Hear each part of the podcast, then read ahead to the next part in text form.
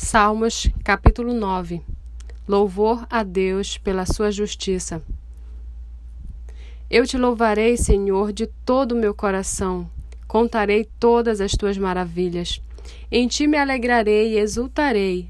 Ao teu nome, ó Altíssimo, eu cantarei louvores. Pois ao retroceder os meus inimigos tropeçaram e somem da tua presença. Porque defendes o meu direito e a minha causa no trono te assentas e julga retamente. Tu repreendes as nações, destrói o ímpio e para todo sempre lhes apaga o nome.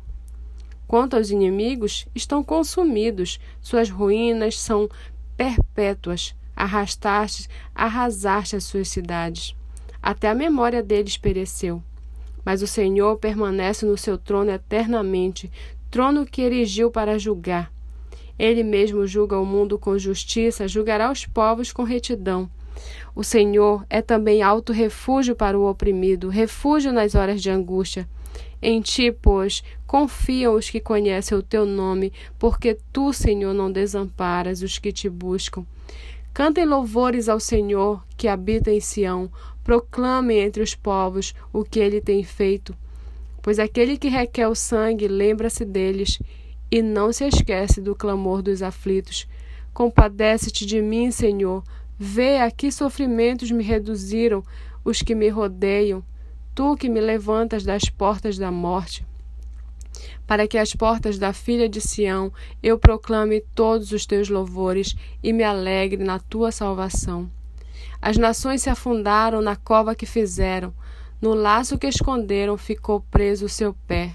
O Senhor se dá a conhecer pelo juízo que executa. Os ímpios ficam enredados nas obras de suas próprias mãos. No inferno serão lançados os perversos, todas as nações que se esquecem de Deus.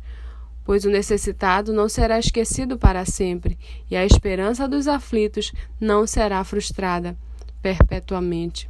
Levanta-te, Senhor, não deixe que os mortais prevaleçam. Sejam as nações julgadas na tua presença infundem-lhes o medo.